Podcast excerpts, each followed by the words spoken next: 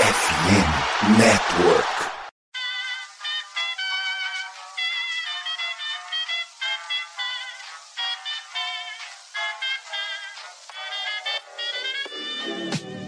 Mais uma rebatida forte. E ela tá fora daqui! Uau! E ela deu. É home run! Aquele abraço. The ring and jump right through. I used to.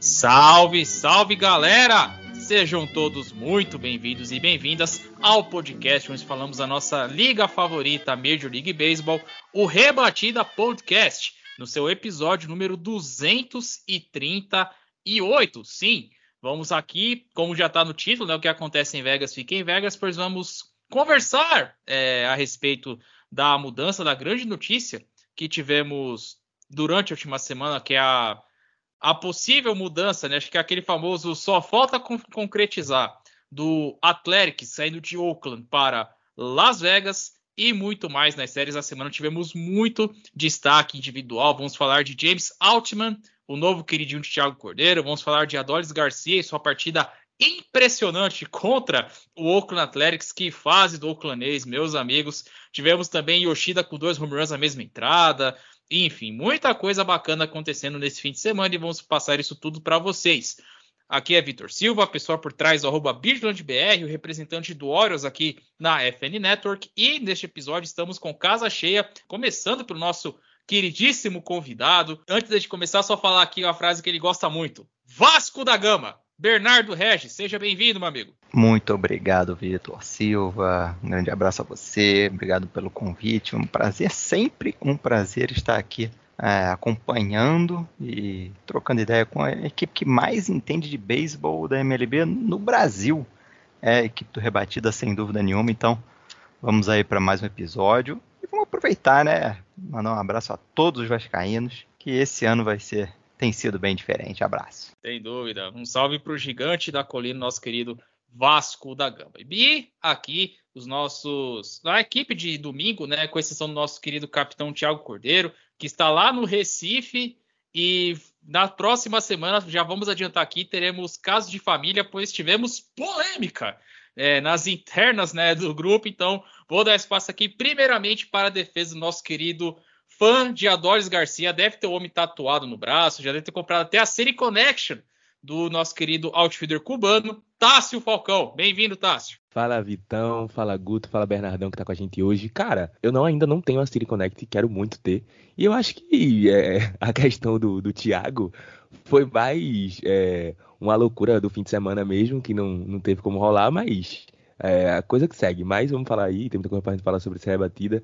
E semana que vem a gente discute isso aí, viu? Vai render, vai render. Semana que vem a gente vai ter essa discussão quando o Thiago voltar. Exatamente, já vou providenciar aqui, ó. Tiagão, mete a vinheta do caso de família que, que promete essa discussão aqui é, na próxima semana. E fechando aqui a nossa, a nossa mesa, nossa mesa virtual aqui de beisebol, conversando aqui com ele que agora não pode mais bater no peito e falar estamos invictos em séries, pois o Yankees perdeu a sua primeira série no fim de semana. Guto Edinger, bem-vindo, Guto. Fala, Vitão, Bernardo, Tássio, galera de casa. É, nada que é bom dura para sempre, né? Fica aqui o recado. Se você consegue arremessar uma bola para frente ou rebater, o Yankees pode te contratar, cuidado. E vamos que vamos, tem muito beisebol para falar. Tem essa franquia aí que vai, não vai. Esse chove não mora de de Vegas e Oakland já tá bem antigo, né? Falar de novato, que a gente adora falar no show antes do show, mas hoje a gente tem que dar um espaço aqui. E claro, esse final de semana teve muito beisebol e continuamos aí durante a semana. Vamos que vamos. É isso aí. Como todos vocês já sabem, vamos fazer aquele nosso. anunciar a nossa parceria com a Sports America, a parceira oficial de revenda de produtos da National Football League, da, da NFL. Lembrando que essa semana teremos o draft da Liga de Futebol Americano, mas por lá você não encontra só itens dos times da bola oval. Também temos itens da NBA, itens da Major League Baseball, ou seja, se você quiser a sua flâmula, quiser a sua peita, a sua meia, o seu boné, enfim, na Sports América tem. E mais, com aquele descontinho maroto, FNN10, para é, você poder aproveitar é, dos produtos da loja e ter aquele desconto bacana. Então você já sabe, Sports America e FN Network, usa o cupom FNN10 e se vista da cabeça aos pés. E como você já sabe, o Rebatida faz parte da rede da FN Network, que contém uma gama de podcasts para falar das principais ligas norte-americanas. Temos NBA e NHL com seus playoffs em simultâneo. Os playoffs estão insanos nas duas ligas, como também a MLB com a equipe de, de fim de semana e do meio de semana, com dois programas semanais para falar a respeito da Major League Baseball, como também tem a NFL já na sua contagem regressiva para o draft que acontecerá no próximo dia 27 de abril. Então, todos vocês já sabem, acesse fumbledanet.com.br, escolha seu podcast favorito, coloque o fone de ouvido e escute sem moderação. Certo? Como já está no título, o que acontece em Vegas fica em Vegas. Pois bem, Vamos começar falando a respeito da grande notícia que tivemos essa semana sobre o Oakland Athletics, envolvendo a franquia da Califórnia. Bom, para quem está chegando agora, é, saiba que a cidade de Oakland é, chegou a ter três franquias na história recente nas grandes ligas.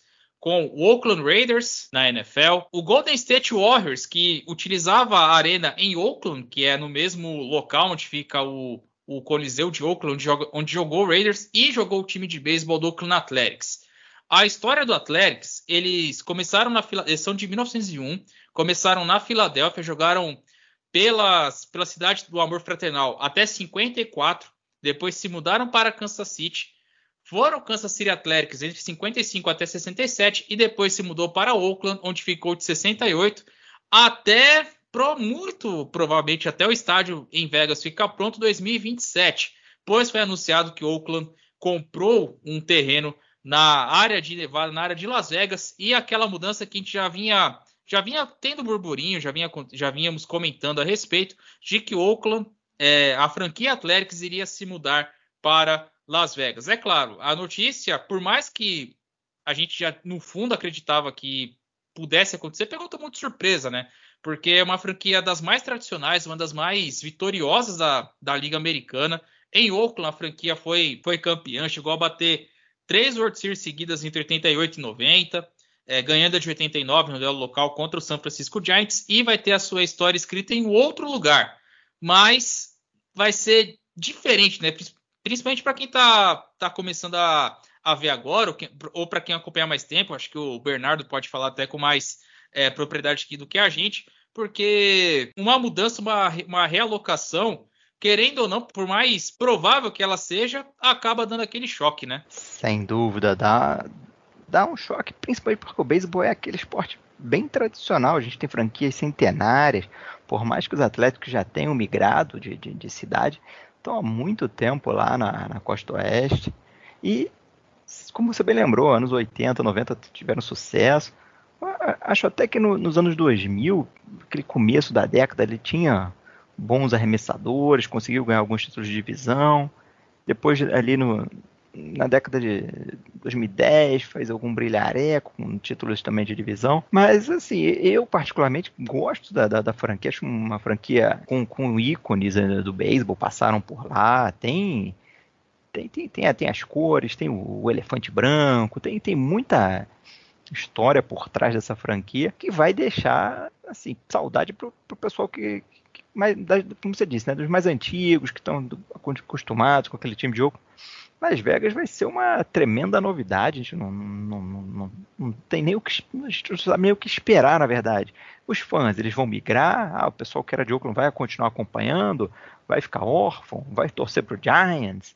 É, o pessoal pode até realmente dar, ficar desgostoso largar o beisebol. Ah, não, não quero mais saber. E o pessoal de Las Vegas vai abraçar ou não? Vai ficar só na mão do, de turista, o pessoal que vai lá para curtir, jogar um pouquinho e vai pro estádio. Então, assim, é, é, é muita incerteza realmente, muita coisa que a gente não, não, não tem nem como. É, qualquer aposta agora, qualquer coisa que a gente falar é, é, é, chute. Eu acho que a gente não tem muita certeza, nem a própria mudança, né? Óbvio que tem já um acordo lá de uma área, de um terreno, mas acho que até bater o martelo, até o próprio Manfred, né, dando o ok, a gente vai aí especulando, é bem provável mas eu, eu fico realmente, eu vou ficar. Eu confesso que eu vou ficar um pouco aí carente de ver esse time de, de amarelo e verde.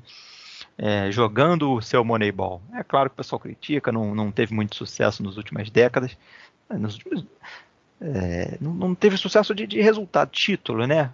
Bateu em alguns playoffs, mas realmente quando chegou não, não fez muita coisa. Exatamente, né? Você citou bem nos anos 2000, né, como foi bem colocado, o homem que mudou o jogo, né? Um dos filmes da, da cultura, né? Do, do, do beisebol, né? Que foram, foram introduzidos, né? Da história do Billy Beane implementando o seu método em Oakland. É, Oakland que chegou a ter times com mais de 100 vitórias na década passada campeão de divisão, só que nunca conseguiu avançar, né, da fase divisional. Sempre bateu na, é, bateu na trave, né? Lembro de uma partida histórica do, do Verlander contra o, o, o Oakland Athletics que, que fez com que o time acabasse não, não avançando, né, para a série divisional. Acho que foi 2012 que o Verlander teve aquela partida absurda. Jogo completo contra o Oakland Athletics no playoff, no playoff, enfim. É, então, aí o que acontece? O time em campo, dá para completar, eu vou colocar o Tássio na conversa, porque o Tássio, por tabela, vai, acaba vendo mais jogos do Oakland Athletics por ser rival de divisão. É, Oakland entrou com a proposta de não vamos competir, né? Tanto que a gente tem um exemplo que aconteceu no último sábado, já falei séries do fim de semana, é, de Oakland tomando 18 da equipe do Texas Rangers com a partida absurda do, do Adolis Garcia.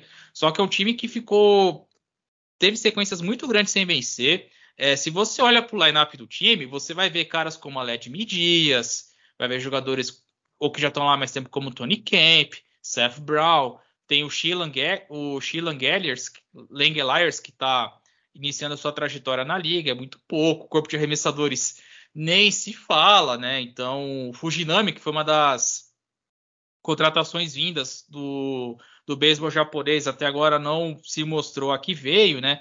Então, quando você tem um time nessa situação e você é, sequer compete, aí é para levar para a cabeça, né, Tássio? É, de fato, é, a situação do Oakland é, é, é complicada. É, o time entra numa reconstrução no momento onde o torcedor tem que encarar dois problemas: uma equipe de beisebol que é ruim e uma equipe que a, a parte é, é, gerencial, quem comanda a equipe, né, tá querendo ir embora da cidade. É, eu já falei isso várias vezes, a gente já teve várias discussões sobre a questão do Oakland é, ficar na cidade, eu acho que tem que. Eu acho que não, não tem como mais, entendeu? Porque eu acho que quando as duas partes não entram num consenso e fica aquele desequilíbrio de poder. Porque quem tem o poder é, não quer ceder o poder para que aquele. para que é, tenha uma manobra para que aquilo para que aquilo aconteça. Então, é tudo isso que acontece em relação à permanência do Athletics em Oakland é questão de poder. A cidade não quer construir um novo estádio, abre licitação, a licitação é trancada. E vai para lá, vai para cá e não tem uma solução, não tem uma resolução sobre o que vai acontecer. Então, a MLB tem que se movimentar e levar a equipe embora, é a única, é a única alternativa. Então, fica ruim até para o torcedor enxergar a equipe prestes a ir embora da cidade e ao mesmo tempo não ter uma equipe que se comprometa, é, infelizmente, com, é, com a Major League Baseball, né? Então até é, é, é, piadas em relação à equipe do Oakland ser uma equipe de single A, triple A, porque é realmente uma equipe muito fraca e, e, não parece estar disposta nem a competir ou se preparar para competir nos próximos, nos próximos anos. A MLB, pelo lado dela, tem que fazer o, o trabalho dela, entendeu? A MLB está querendo expandir, né? Então, até 2027, a MLB está com esse plano de expansão. Então, o Oakland, nesse momento, não está se adequando à proposta de expansão da MLB. Então, a MLB tem que se mexer, porque a gente já está em 2023, daqui a pouco acaba mais um ano e as coisas precisam avançar. E, infelizmente, a equipe do Oakland vai ter que, a equipe do Athletics vai ter que ir embora de Oakland.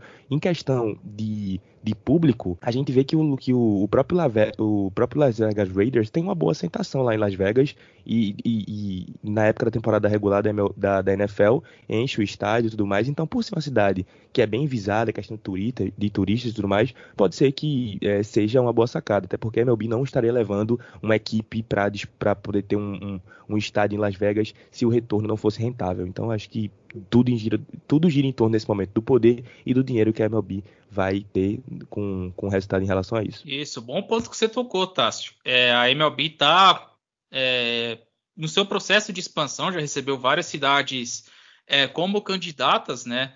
É, Nashville, é, que, é um, que, é um, grupo comandado pelo ex-arremessador Dave Stewart, tem Portland, tem é, North Carolina, Montreal, salvo engano, Vancouver e agora Salt Lake City. É, Vegas era uma delas, só que é, Vegas, no caso, ela estava praticamente se preparando para receber o Athletics. Ela não estava querendo uma franquia nova. O plano é, para a cidade era receber o, o, Vegas, né, Guto? E, e, um, e conforme o Tassi foi falando a respeito da cidade, é, Vegas, ó, no período de 10 anos, vai ter o Oakland Athletics da MLB, já tem o Las Vegas, é, Las Vegas Aces, que é o time da WNBA, o Raiders, que já falamos da, da NFL, o Golden Knights da NHL, já recebeu um Pro Bowl, vai receber um Super Bowl, já recebeu um draft da NFL, já vai receber Final Four, vai ter a corrida da Fórmula 1, vai ser a primeira a corrida noturna é, de sábado para domingo, que será é, na, na cidade de Vegas, e também a final do futebol universitário. Ou seja, é, Guto é uma cidade, agora mudando de perspectiva, uma cidade que, como o Tassi falou, já abraçou o Raiders vindo de lá, é, pode abraçar também o Athletics, é por que não? Porque é uma cidade onde está englobando muito, muito esporte, né? Então, para o lado mercadológico, para o lado financeiro da coisa, vai ser bastante rentável, né? Toda vida, né? Toda vida. Acho que, além de tudo, envolve dinheiro e quando envolve dinheiro não tem muito o que fazer. É só uma curiosidade, o, a cidade de Vegas já tem um time de beisebol. É o time de AAA do próprio Oakland Athletics, que é o, que é o Las Vegas Aviators. Então, eles já jogam lá. Só que isso vai mudar, né? Se o time, no caso, se acontecer realmente isso de Oakland migrar para Las Vegas, uh, Las Vegas vai deixar de ter esse time de AAA, muito provavelmente vai para Oakland. E tchau e bem, se a Oakland ficar sem nenhum time em nenhuma liga, assim, das principais, né? Pode futuramente voltar a ter um time de futebol, talvez na MLS, não sei. A gente já tem é, o time de Vegas, como o Vitão citou, nesses três esportes, se fechar o Oakland Athletics e futuramente vai ter um time na NBA, né? Acho que isso vira, vira bem costumeiro. O Las Vegas Aces é o time que da WNBA, foi campeão recentemente, se eu não estou errado. A gente tem o Vegas Golden Knights, que foi, acho que, a melhor franquia de expansão da história de qualquer liga. Conseguiu chegar a uma Stanley Cup, uma final, né? Uma Stanley Cup, que é a disputa do título do hockey no seu primeiro ano. Enfim, são vários bons exemplos. O, o, o Las Vegas Raiders não é um exemplo tão positivo assim, mas está lá. É, não é uma cidade que adere tanto ao, ao futebol americano. Acho que isso vai demorar um pouquinho mais. É mais a questão mesmo de como o Vegas Golden Knights chegou, a cidade abraçou e eles precisavam de um time dando certo para o resto chegar. Eu acho que vai ser questão de tempo para a cidade ter pelo menos uma franquia de cada esporte, né? Então, é um movimento que, querendo ou não, vai ser necessário. Quando a gente fala de Oakland Athletics, logo na minha cabeça vem nomes como Rick Henderson, que também jogou no Yankees. A gente vê uh, Jason Jambi, vem outros nomes fantásticos. É um time de uma história riquíssima, que conquistou tudo que podia. A gente está falando do segundo maior campeão de World Series da liga, só atrás do New York Yankees. Eles têm 13 anéis, 13 títulos. E uma das histórias mais loucas que é o Moneyball, né? Que foi o homem que mudou o jogo, o Billy Bean, e toda a sua estatística em torno disso. Então, no contexto geral, é uma perca bem grande, assim. Eu acho que aos poucos o Oakland foi se minando, né? Primeiro saiu o Warriors, a gente tá do ladinho, a gente ainda pertence a Oakland, talvez. Não pertence mais. Aí depois foi o Raiders, e aí por último o Oakland Athletics, né? Fica bem complicado aí para a cidade de Oakland. O público no estádio também não ajudava tanto, né? O ingresso era alto e o público era baixo, então isso também era outro ponto negativo. No fim das contas, ficou mais um o último a, fecha, o último a sair que fecha a porta, por favor. Exatamente, né? Um, é bem triste. Se a gente, você citou nomes do passado, se a gente for citar os nomes de agora, é, numa tacada só, a gente vai ter o Marco Simen atuando no, no Texas Rangers do Tasso Falcão. Vai ter Matt Olsen, vai ter o, o, o Sean Murphy atuando pelo time do, do Bernardo Regis.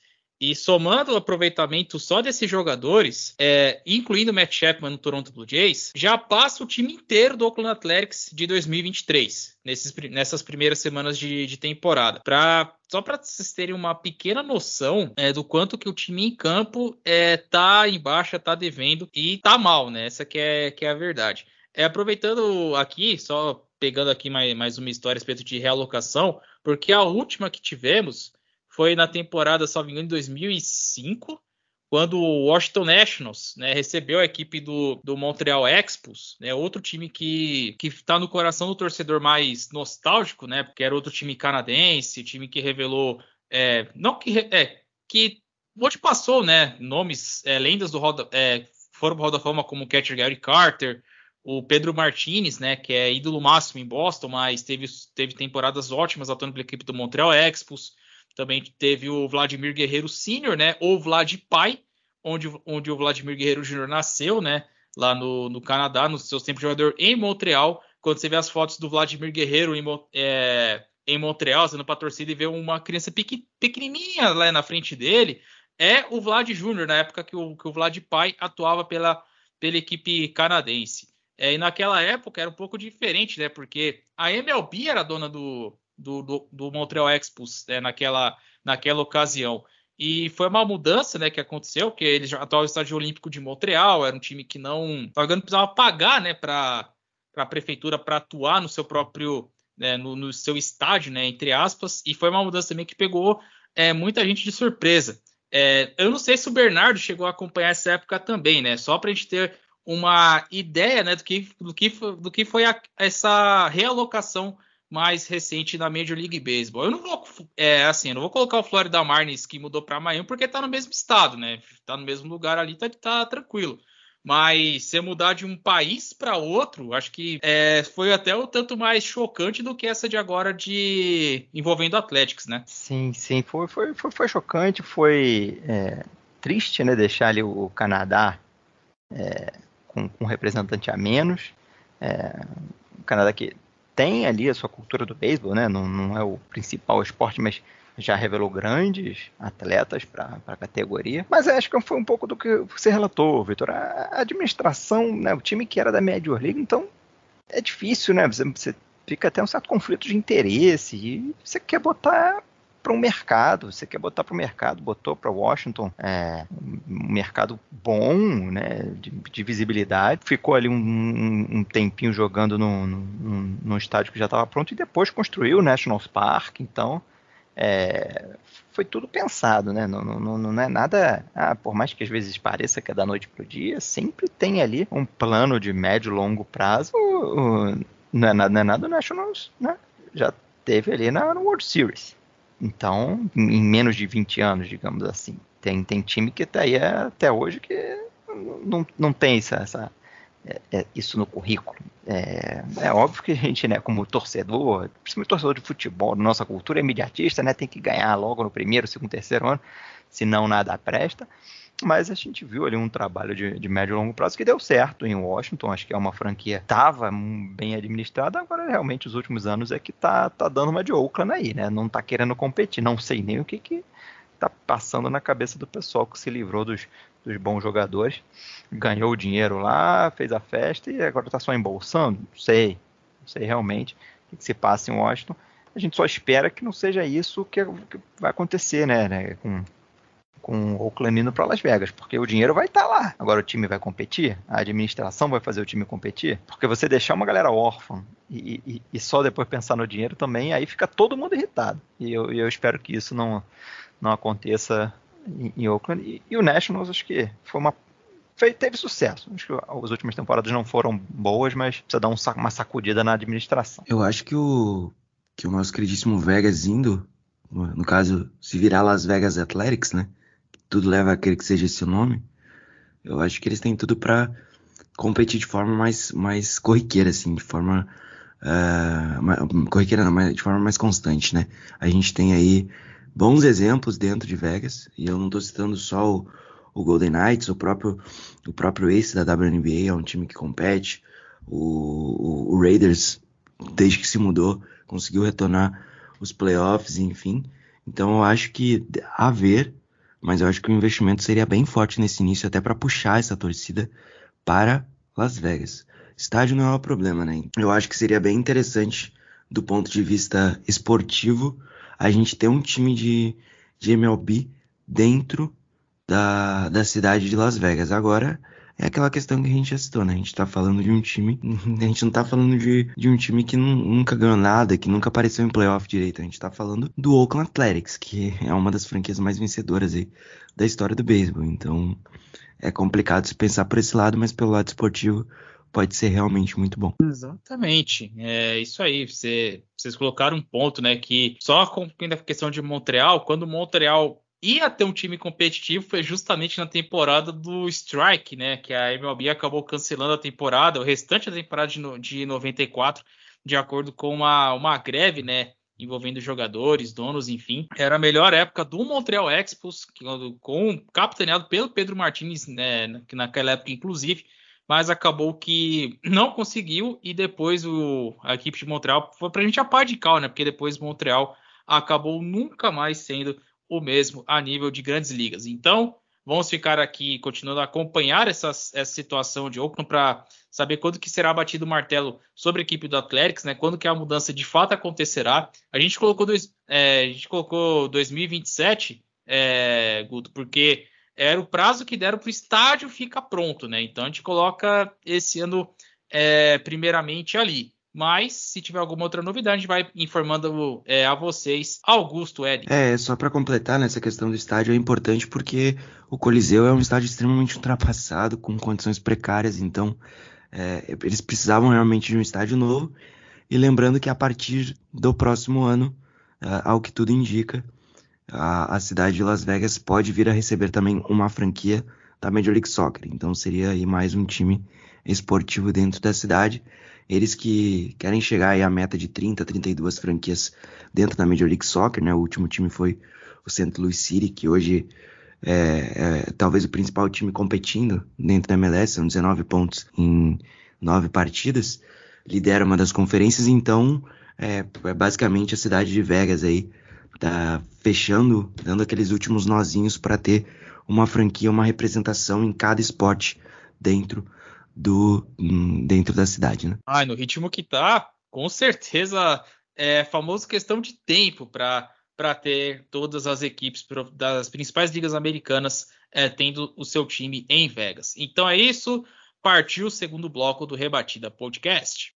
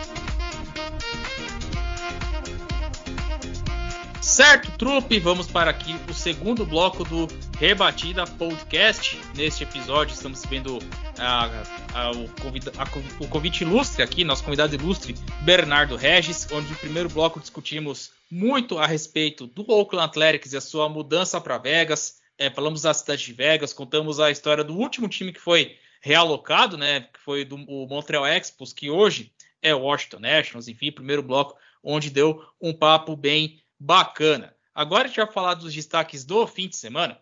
Eu vou começar pelo, pelo Tasso Falcão, né? Que é, falou menos né, no primeiro bloco. a gente foi proposital, tá, Tasso? Porque vai dar um espaço aqui, Tasso. Vou pedir para você não falar é, 55 minutos do Adolis Garcia, tá? Mais brincadeiras à parte, vou começar pelo destaque texano, porque Texas lançou seu City Connection, né? O uniforme da cidade. Inclusive, o uniforme ficou muito, muito bacana, né? Camisa branca com as calças com a calça preta, difer, diferente mesmo o início parecia que o uniforme zicou, né? Porque o Oakland foi e ganhou o primeiro jogo da série contra o Texas Rangers. Mas depois, no segundo jogo, a Doris Garcia chamou o jogo para si, ó. Deixa que o pai resolve. 5 de 5, 8 RBIs, 3 home runs. Ou seja, aquele jogo que o cara ganhou praticamente sozinho. Ou seja, Tassi Falcão, fale um pouco mais do seu pupilo cubano, porque no sábado à noite o homem arrebentou. Foi a forra. É, o City Connect é um verdadeiro, um verdadeiro uniforme bonito. Eu acho que inicialmente quando lançou achei meio estranho. Eu disse, cara, não, não, não, não entendi. Mas aí quando saíram as informações que era um, um, um, um uniforme, porque a, a iniciativa da, da, da, Nike junto com a MLB é um uniforme que pareça com coisas da raízes da, do estado. Então, e principalmente ali da região onde o time é estabelecido. Os Rangers chegaram em, em Arlington em 1972. Então, antes disso, existiam duas equipes de beisebol que não eram equipes profissionais, eram equipes amadoras, que é, atuavam ali na, na, região de Dallas e Fort Worth, que é a região metropolitana ali de Arlington. Então, é, esse uniforme é em homenagem a essas duas equipes, é, o, o, Dallas Panthers e é, o Fort Worth é, Eagle. Então, é uma homenagem a essas duas equipes e é, tem essas referências né, muito, muito pessoais da cidade, do estado e tudo isso. O, em relação ao Adolis, o que aconteceu na sexta-feira, eu acho que o resultado do jogo de sábado é um, eu acho que uma mágoa do jogo da sexta, porque o jogo da sexta o Rangers vinham vencendo a partida por 4 a 0 até que da quinta entrada para frente o time não conseguiu fazer mais nada e ofensivamente o Oakland começou a encostar. Toda entrada o Oakland anotava uma corrida. Foi anotando uma corrida, uma corrida, uma corrida até que empatou o jogo e na parte alta da nona entrada é, o, o, o, Ruiz anotou um home run solo e acabou virando o jogo e os Rangers não conseguiram é, é, empatar ou tentar buscar. Então ficou o, é, todo mundo até ficou sem entender como esse, como esse time tinha perdido essa partida pro Oakland, que parecia uma partida que estava bem sob controle. Acho que na raiva do, de como eles perderam na sexta, no sábado eles simplesmente amassaram o Oakland. Foi 18 corridas, o Adolis Garcia batendo 3 home runs. 5 de 5. E ele ainda teve 6 at-bats, não foram nem 5 at-bats, foram 6. Sendo que no sexto at-bat ele levou um hit by pitch.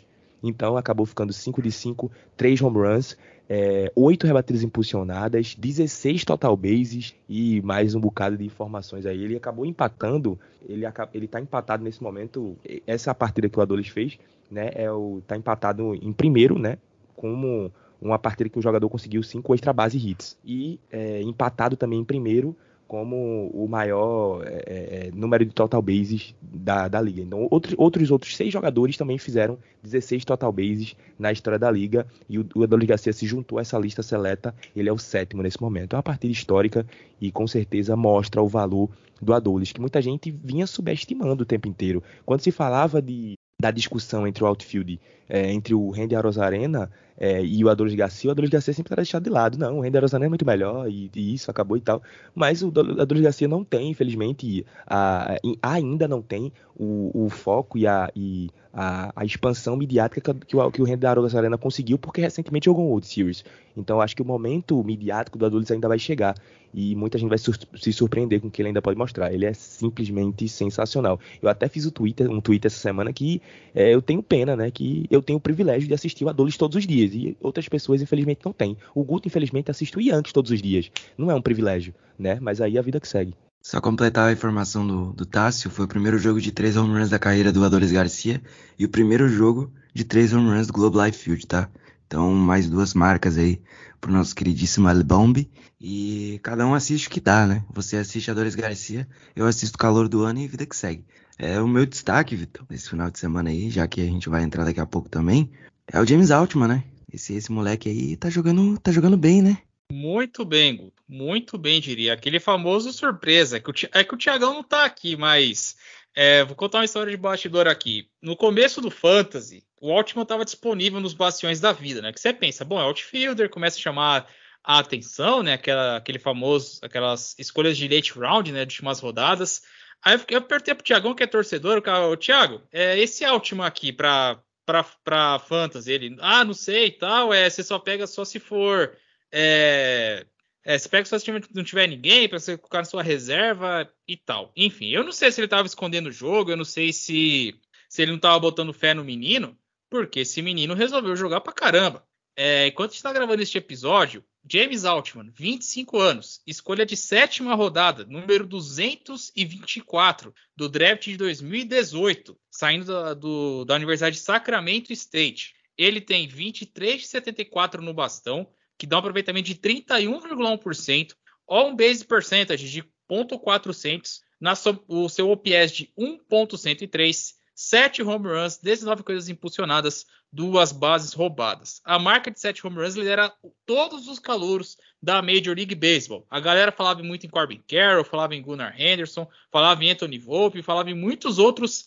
é, destaques do início de temporada da lista de prospectos. Mas o Altman, a gente costuma falar, chegou com o pé na porta e se não e eu arrisco a dizer que não é o principal calouro da National League, é o principal calouro de toda a Major League Baseball. Porque ele tá no nível acima, hein, Guto? Ele tá conseguindo colocar a bola em jogo com muita facilidade, né? Ele que joga lá no Dodger Stadium a maioria dos jogos, mas ele tá conseguindo distribuir bastante essas rebatidas por mais que ele seja que ele seja canhoto e, e, e vá um pouquinho mais para um lado, mas ele, ele, é um cara que está conseguindo colocar a bola em jogo com muita com muita com muita facilidade nesse início de temporada. O slugging dele está acima de 700 também, muito bom, bastante força, rebatendo a bola aí e, cara, em média, acima dos 90, das 90 milhas por hora, o que é, o que é muito forte. Então são sempre hits com potência, que conseguem, conseguem movimentar bastante. Então é um garoto que, garoto, entre aspas, né, novato, mas que já tem 25 anos, que tá ajudando bastante, né? A gente tem que lembrar que o Dodgers, nesse, nesse, nessa última off-season, perdeu uma turma aí, né? O Tria Turner foi embora, o nosso queridíssimo Gavin Lux se lesionou na última off-season, né? Na, na, no Spring Training não vai pisar no campo esse ano. Até a gente viu semana passada o Mookie Betts jogando shortstop, mas o James Altman tá aí, é uma grata surpresa. É, Dodgers que precisa não só dele, mas do Miguel Vargas para ter uma chance, né, nesse ano. A gente tá vendo o nível que tá o Arizona Diamondbacks, o próprio San Diego Padres teve o Tatis de volta agora, mas o moleque não tá, não, não parece que não sentiu a pressão de jogar na talvez a franquia mais midiática hoje da Major League Baseball, principalmente na Liga Nacional. Então, o Dodgers tem tem só que agradecer esse início de temporada dele. Ele já tinha tido um final de temporada passada bem interessante. Em 2022, ele teve números bem legais também. E, e assim, esse, 2000, esse início de 2023 dele só mantém esse nível dele, né? Então, vamos ver o que, que, ele, vai, que, que ele vai continuar aprontando durante essa semana. Mas hoje é facilmente o candidato a calor do ano da Liga Nacional. Porém, entretanto, todavia, o Corbin Carroll já decidiu jogar beisebol. Na última semana aí, nas duas últimas semanas ele começou a rebater. Ontem contra o contra o nosso queridíssimo uh, San Diego Padres fez uma defesaça linda demais do campo direito, rebateu home run, rebateu dupla. Ele só não foi completo porque, enfim, não deu, né? Mas o Corbin Carroll começou a esquentar e vai ser uma disputa bem interessante aí, por enquanto com entre ele e o James Altman, tem outros nomes que podem aparecer, mas esse novato aí, esse novato calor aí do Dodgers, olha, tá dando o que falar. E se você tem ele disponível na sua liga de fantasy, não perca tempo. Vale a pena. Fogo, essa, essa, altura esquece, velho. Essa altura a galera já pegou, aí, já que você deu o gancho aqui do, do Fantasy, né? Está com, com um campeão de ligas do rebatido, um especialista em Fantasy que é o, que é o Bernardo Regis, mas vou dar um espaço aqui para ele falar um pouquinho do seu Atlanta Braves. Porque assim, essa semana tivemos quatro varridas nas séries do fim de semana. Uma delas envolveu o Braves, que foi, infelizmente, né, pro, no, no caso do nosso Bernardo, o único time que foi varrido é, em casa na série na, e mais varrido por um time que fez a, a reedição da World Series de 2021, que foi o Houston Astros. O Astros venceu os três jogos no fim de semana. Então, Bernardo Regis, o que aconteceu com o nosso Braves, cara? Porque agora era o era o líder, né? O melhor campo da Liga Nacional, e agora estamos tendo que ver o Pittsburgh Pirates liderando a Liga Nacional. Isso mesmo que vocês ouviram, galera. O Pirates é o número, é o melhor time em campanha da Liga Nacional. Bernardo, espaço é seu, falar um pouquinho do nosso Atlanta Braves, porque olha, 3 a 0 é, varrida em casa é doída, hein, bicho? Varrida em casa é doída, ainda mais de um, de um, time como o Braves, que não tomava uma varrida em casa, se não me engano, desde maio da temporada de 21. Quer dizer, passou um bom tempo sem saber o que é ser varrido em casa. Mas, digamos assim, se é para ser varrido, que seja por um time de fato bom, por um time que tem rotação, tem bullpen tem ataque, e o Houston campeão tem isso. Tem isso tudo e, e sobrando, né? Muito mérito pro, pro Jordan Álvares, que bateu é, seis corridas impulsionadas, duas em cada jogo, bateu dois home runs, o Tucker também bateu um home run importante. É, o, o, o Braves saiu na frente em, em, todas as partidas e não conseguiu segurar. O, o, Houston, mesmo saindo atrás, né, minimizou o dano, foi segurando e do meio para o final o ataque resolvia aparecer. É, muito mérito do, do, do atual campeão e, e, e do, do, do, próprio treinador, o Dusty Baker, que fez é, boas escolhas vindo de bullpen. Teve até um, um pinch hitter que ele botou no, no jogo de hoje que fez a rebatida que virou, deu a vantagem para a equipe dos Astros. Bom, o Houston acordou. O Houston né, começou meio vacilante, estava mais ou menos. Deu uma acordada agora nessa. Já vinha de, de, série de vitórias, agora com uma varrida, eu acho que entra de fato ali na briga pela divisão junto com, com o Angels. Agora, sobre o Braves, é, eu acho que é um time que, que esse ano está se mostrando um time de, de, muita sequência. Assim. Começou muito bem, varrendo Cincinnati, teve uma sequência boa, aí perdeu três jogos seguidos para o Padres. Depois dessas três rotas, ganhou oito seguidas. E agora perde quatro seguidas. É um time que está parecendo uma, uma, montanha russa. Assim, as coisas se alinham, o ataque vai bem, o pitch vai bem. Aí, de repente, tudo dá uma desandada. E, e, na semana que vem agora tem, tem série contra o Mets. É série importantíssima. Num, num, ano que os rivais de divisão se enfrentam menos, né, por conta da mudança de calendário. Cada jogo desses é, vai ser um peso maior ainda. Esperança que o time se, se encontre, se, se acerte para poder manter ali a liderança, né, o pau a pau. Mas assim, se a gente pensar que o Braves nos, nos, dois últimos anos começou com um recorde extremamente negativo, no ano que foi campeão só foi ter recorde positivo em julho, não dá para reclamar de um, de um 14-8 para começar a temporada até agora, o dia que a gente está gravando. É, basicamente é isso, o ataque, vinha, o ataque tem ido bem quando o pitching vai bem. É, é, uma coisa, às vezes, né, um compensa o outro, mas não. Quando um, uma parte vai bem, o outro também. Agora, quando um entrega, o outro também não está rendendo. O Braves tem que começar a equilibrar um pouco mais isso, distribuir melhor o seu ataque. Né? Tem dias que faz ataque explosivo, tem dia que passa com zero, uma, duas corridas, e aí realmente não dá para ganhar. E isso eu, eu vejo com muito com, com Horus também, cara. Só que o Horus, sei lá, consegue ganhar de 1 a 0 2 a 1 apertado, mas é do esporte, né? É do jogo, é do beisebol.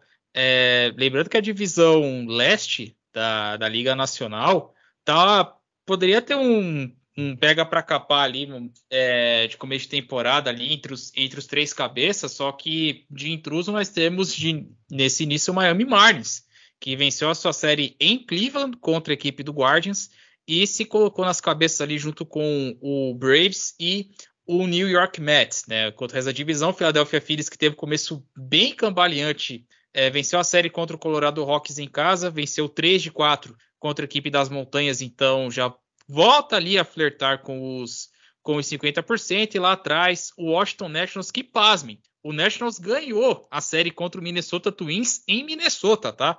Fez 2 a 1 só que segue na lanterna da divisão com 7 vitórias e 14 derrotas. Só dando uma passada é, nas séries aqui, depois da espaço para a galera querer comentar alguma coisa a respeito do, do que aconteceu. Tem um, é, um fato curioso que tivemos na série lá na terra dos cervejeiros entre Milwaukee Brewers e Boston Red Sox. Pois bem, vamos voltar um pouquinho no tempo. 23 de abril de. Para pegar o ano direitinho aqui. 24 anos é 99, né? Pois bem, aconteceu algo. Antes de falar das demais séries, eu vou contar o que aconteceu, que foi curioso que aconteceu na série entre Milwaukee Brewers e Boston Red Sox. Vamos lá.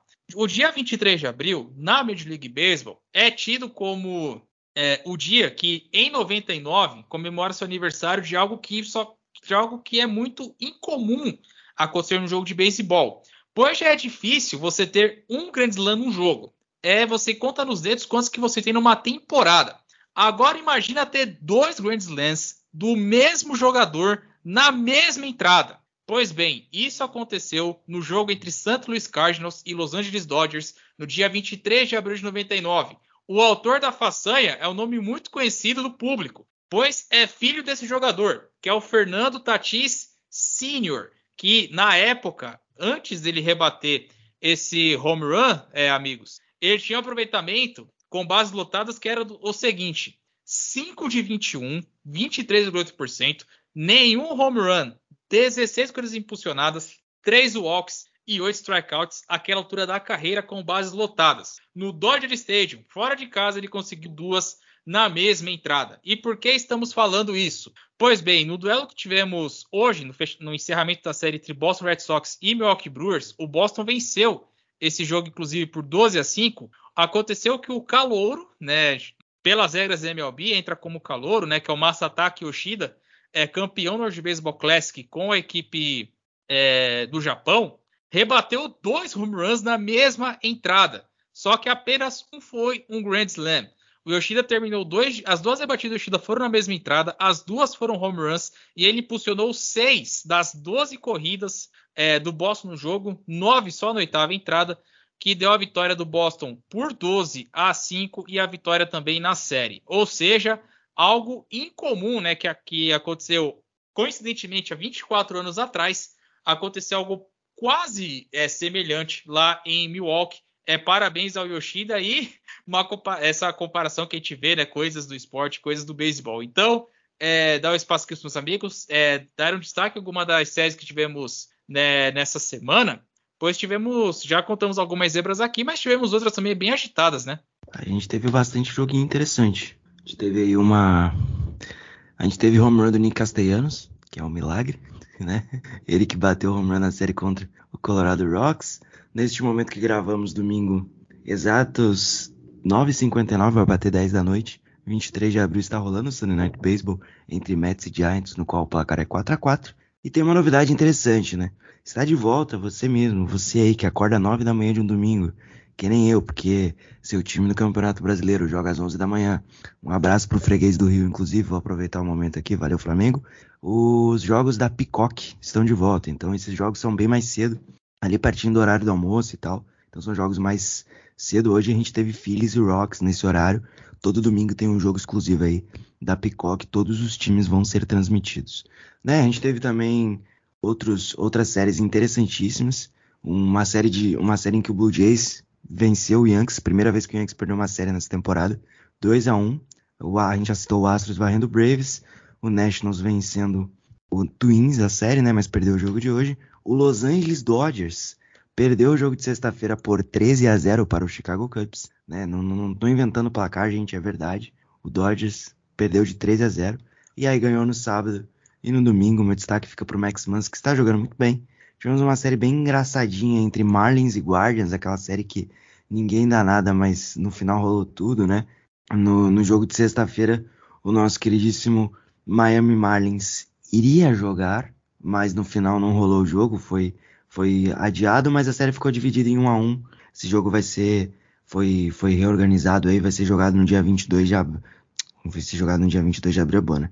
Foi jogado no dia 22 de abril, que foi, que foi ontem, foi uma doubleheader.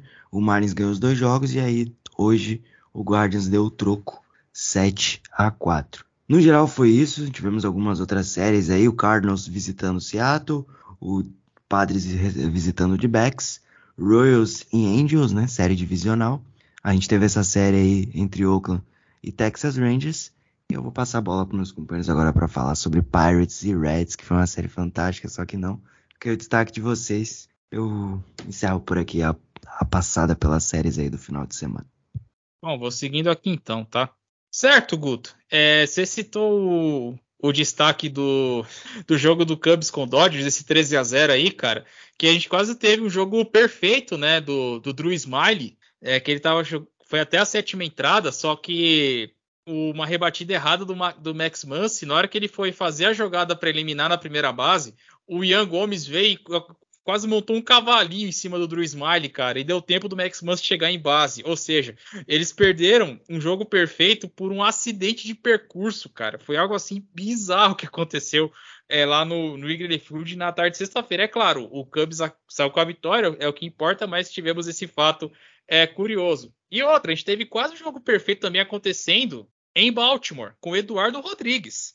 Ele eliminou os primeiros 20, 16, 18, os primeiros 20 rebatedores do Orioles na, na partida. Ele estava com, tava com contagem baixa, estava controlando o ataque do Orioles, só que aí o Moff Castle com uma rebatida acabou quebrando é, o jogo perfeito para alegria do nosso amigo Lucas Castro, cast do Marinheiro, porque ele ficou feliz porque isso mantém Felix Hernandes como o último arremessador a ter um jogo perfeito. Isso já isso, se não acontecer nada até agosto desse ano, já, já teremos 11 anos do último é, jogo perfeito que tivemos é, na Major League Baseball. Bom, o destaque eu vou colocar é de novo Tampa Bay Rays, só que é um time que não perde em casa. 13 jogos em casa, 13 vitórias. A equipe varreu o Chicago White Sox 3 a 0 nesse fim de semana. É, um dos jogos que a gente vai, vai brincar aqui, é, que o, o perfil lá, o After the Home Plate, ele já tinha colocado já a figurinha antes lá do meme lá, não ironicamente, o White Sox venceu. Só que ainda tinha jogo e o White Sox entregou a paçoca na nona entrada. E aí só descambou, né? A coisa ficou é, complicada para a equipe é, de Southside. Tampa Bay continua perfeito é, jogando em casa e também a melhor campanha da MLB por muito. Bom, com exceção do jogo entre Mets e Giants, que ainda está acontecendo é, no Sunday Night Baseball, e a série entre os, do, entre os dois, o Mets é, tá ganhando por 2 a 1 um. Inclusive, tivemos o, o, home run do Francisco Álvares né, lá, em, lá, em, lá no, no Oracle Park. A partida está empatada em 4 a 4 na parte baixa da sexta entrada. Bom, é, as séries que nós não comentamos. É, San Diego bate, batendo o Arizona por 3 a 1 série 4 jogos no deserto. Inclusive, série essa que marcou o retorno né, de Fernando Tatis Jr., ao beisebol depois de cumprir a sua é, suspensão ali por, por uso de, de esteroides, enfim, retornou e já teve até home run, enfim, a galera já é, voltou a hype, né? A hype que nosso amigo Tassi Falcão tanto gosta, envolvendo nosso querido Fernando Tati Jr. As outras séries que, a gente, que nós é, não colocamos aqui, o Angels batendo Kansas City por dois jogos a um, Seattle batendo Cardinals por dois jogos a um, e Pittsburgh, 4 jogos a 0 contra o Cincinnati Reds. A outra varrida, além de Baltimore 3, Detroit 0. Pois bem, voltando a repetir, tá, galera? Não é, não é primeiro de abril, não é piada, tá? O Pittsburgh Pirates é o líder da divisão central da Liga Nacional. Bom, para as séries que vamos teremos nesse meio de semana, que o programa já está bem, bem, bem grande, senão vai trabalheira pro nosso Guto editar, hein, Guto? Que fazem, bicho? Vou botar um programa para você mais de uma hora de edição aí, cara. Pior que não tá tão longo não, relaxa aí. Ah, tá bom. Mas enfim, vamos lá. Dá uma passada aqui, a passadinha aqui nas séries da semana. É, teremos o Cleveland Guardians recebendo o Colorado Rockies, o líder da Liga Nacional, Pittsburgh Pirates, recebendo o Los Angeles Dodgers, o Orioles, Baltimore Orioles, recebendo o Boston Red Sox, o Tampa Bay Rays contra o Houston Astros, série muito interessante essa, temos nosso querido Texas Rangers viajando a Cincinnati para enfrentar o Reds. Vamos lá, hein, Tassio? Chance de, de embalar de vez hein, filho? Que, que a tabela tá ajudando, hein, cara? Vamos lá. É, o Phillies recebendo o Seattle Mariners, dois times que estão em, em recuperação, né, em franca ascensão, tentando recuperar os 50%.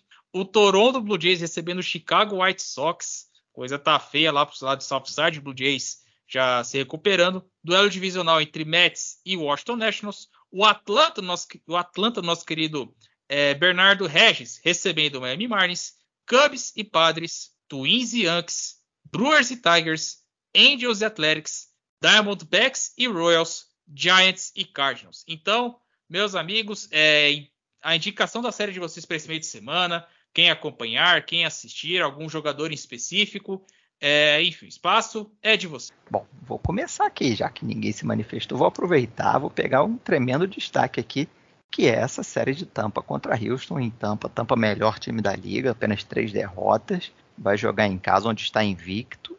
E vai pegar ninguém menos do que o Houston, atual campeão. É, e que tem aí, vem dessa varrida sobre o Atlanta em Atlanta, então tá com muita moral, tá querendo voltar ali brigar pela ponta da divisão, atualmente que é o Texas que, que comanda ali o Oeste.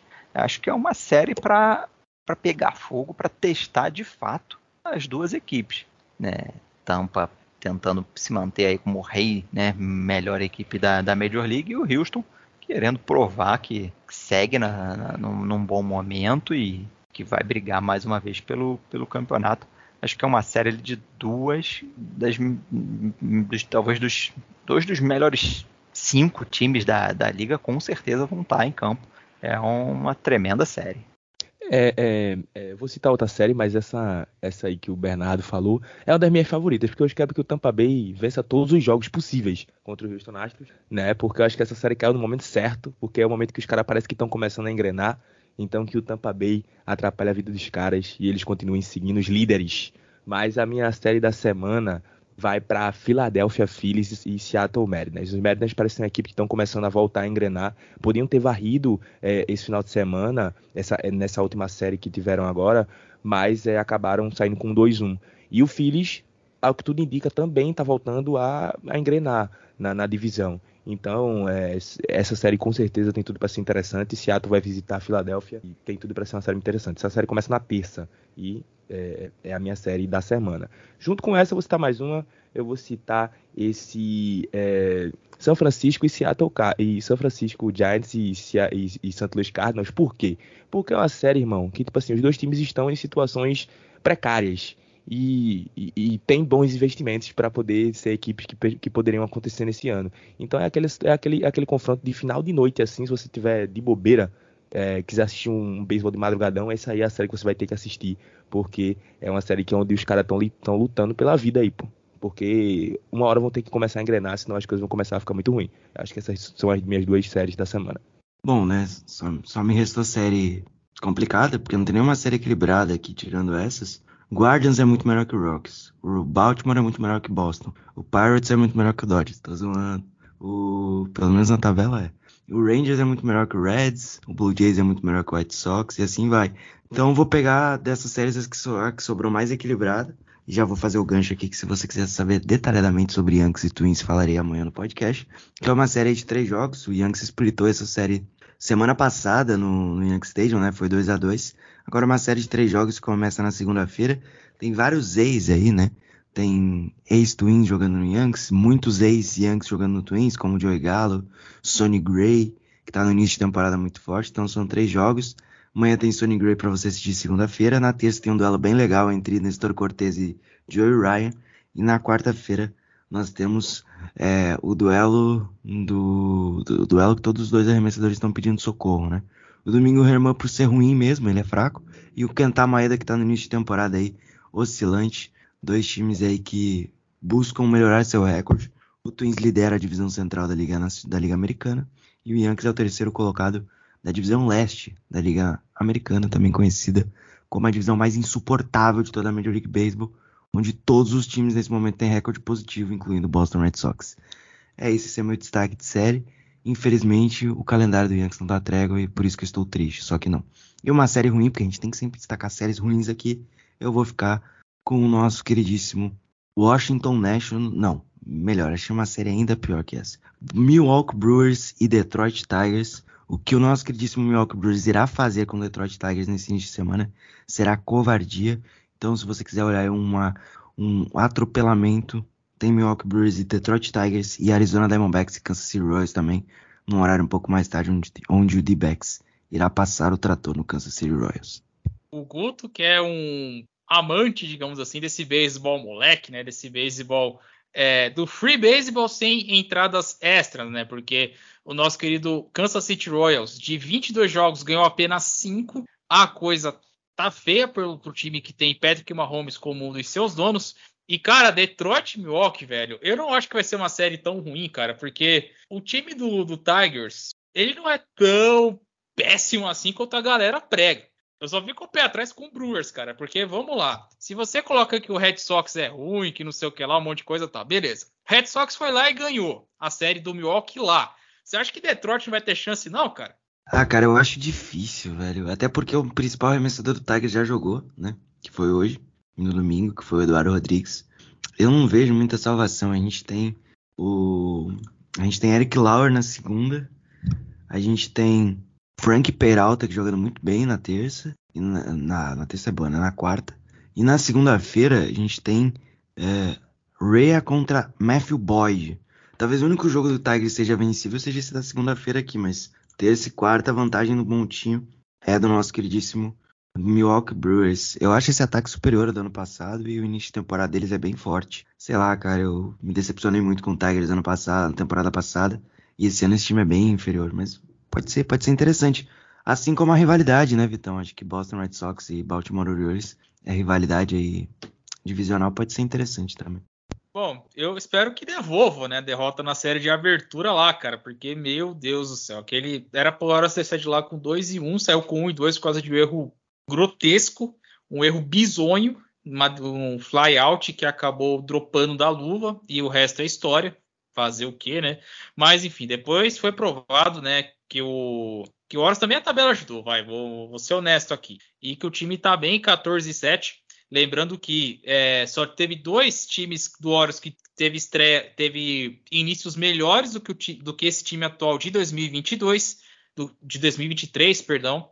E um deles foi o time de 66, que foi o primeiro time campeão né, do Baltimore Orioles, ou seja, eu não sei se coincidência pouca é bobagem. Bom, é, os amigos já indicaram várias séries legais. Eu vou indicar o Cubs contra o Padres, né? O Padres indo até Chicago, porque o Cubs é, vamos ser honestos aqui, tá? Inclusive, Cubs, time da professora Lilian, já deixo o beijo aqui para ela reservado. É, o Cubs ninguém esperava que fosse ter uma campanha positiva nesse início de, de temporada. É, veio de um empate da série contra o Dodgers, ganhou, fez a sua seu dever de casa contra o Oakland e varreu o Oakland lá no Coliseu. Então, o time que está no momento muito bom. Vai ter o Justin Steele, Steele no montinho, é, que tem sido uma grata surpresa né, no, na rotação da equipe de Chicago. Né? E o Padres que vai mandar Michael Aka no primeiro jogo, Blake Snell é, na segunda partida. Na terceira partida teremos o Michael Aka com seu ERA acima de 7, é, atuando lá em Chicago. E a série fecha na quarta-feira, uma série de quatro partidas com o Seth Lugo no montinho. Ele tem, também tem sido uma outra boa surpresa nesse começo de temporada lá pela equipe do San Diego Padres. Então fica aqui a minha dica para essa série alternativa, aquela série bacaninha para acompanhar, eu vou, eu vou, né, não é porque o Bernardo tá aqui não, tá, galera? Mas é o jabá para Marlins e Braves, porque são, são o Marlins daquela sua ascensão. Lembrando que o Marlins, é, o Alcântara não jogou nessa série, teve o seu start é, pulado, né? Então é, existe a chance dele voltar durante a semana, né? Vamos torcer para que volte na série contra o Atlanta, o Atlanta Braves para termos uma série bem equilibrada entre dois times que estão nas cabeças né, nesse começo de temporada lá da NL East. E com isso, rebatida chega ao seu final, ao seu ponto final. Deixar aqui espaço para a galera é, dar as suas considerações finais, deixar os seus abraços. É, começando aqui pelo Bernardo Regis. Cara, mais uma vez obrigado pela sua, pela, por atender o nosso convite aqui, é, por estarmos falando desse esporte que a gente tanto ama. E dar o seu recado aqui, onde, onde a galera pode te encontrar na, nas redes sociais, Espaço é seu, meu amigo, e mais uma vez obrigado. Mais uma vez, um muito obrigado a você, Vitor, Augusto, Tássio. Abraço aí para o Thiago, todo mundo que nos ouve aí. Eu que, antes de participar da primeira vez aqui, anos atrás, já, já escutava, então sempre que posso dou essa força, dou essa moral aqui, que vocês que fazem esse esporte é, ajudam ele a crescer, a divulgar, falando informações precisas sobre a liga e do esporte que eu gosto muito e acho que todo mundo que está aqui tá, né, não está aqui porque ama realmente. Bom, muito obrigado. É, eu não estou mais no Twitter. Quem quiser trocar uma ideia ainda tem o Instagram, Bernardo do Underline Regis. É, e fico à disposição sempre que precisarem, trocar ideia. Quem vier aqui no Rio de Janeiro quiser também jogar um beisebol, é só entrar em contato que a gente joga lá no Campo da Lagoa, ponto turístico. E também aproveita para jogar até uma bolinha. De resto, continuar a torcida pelo Braves, quem sabe mais um título esse ano. Continuar a torcida pelo Vasco da Gama, que está aí recuperando seus grandes, quem sabe um caminho para os seus grandes momentos. E vamos lá, que a CMLB está em abril e a gente vai ter beisebol até setembro, outubro aí para curtir é a melhor época do ano, sem dúvida. Um grande abraço e até a próxima. Valeu, Vitão, Tássio, Bernardo, galera que escutou a gente até aqui. Eu sou a Rubianx Brasil no Twitter. Só procurar, procurar lá na redezinha azul para eu ver tudo que você quiser e tudo que você precisa saber sobre o New York Yankees. É isso, a gente volta no meio da semana, né, com a equipe de meio de semana aí para falar de mais beisebol dessa série de início de semana, projetar o final de semana. Você que acompanha até aqui também não deixe de seguir o Rebatida Podcast lá no Twitter e no Instagram. A gente fica bem, se cuidem, bebam água e até a próxima. Valeu, Vitão, valeu, Guto, valeu, Bernardo, que estava com a gente aí hoje. Foi sensacional, obrigado. É sempre um privilégio estar todos os domingos aqui gravando com vocês. Mais um Rebatida de sempre.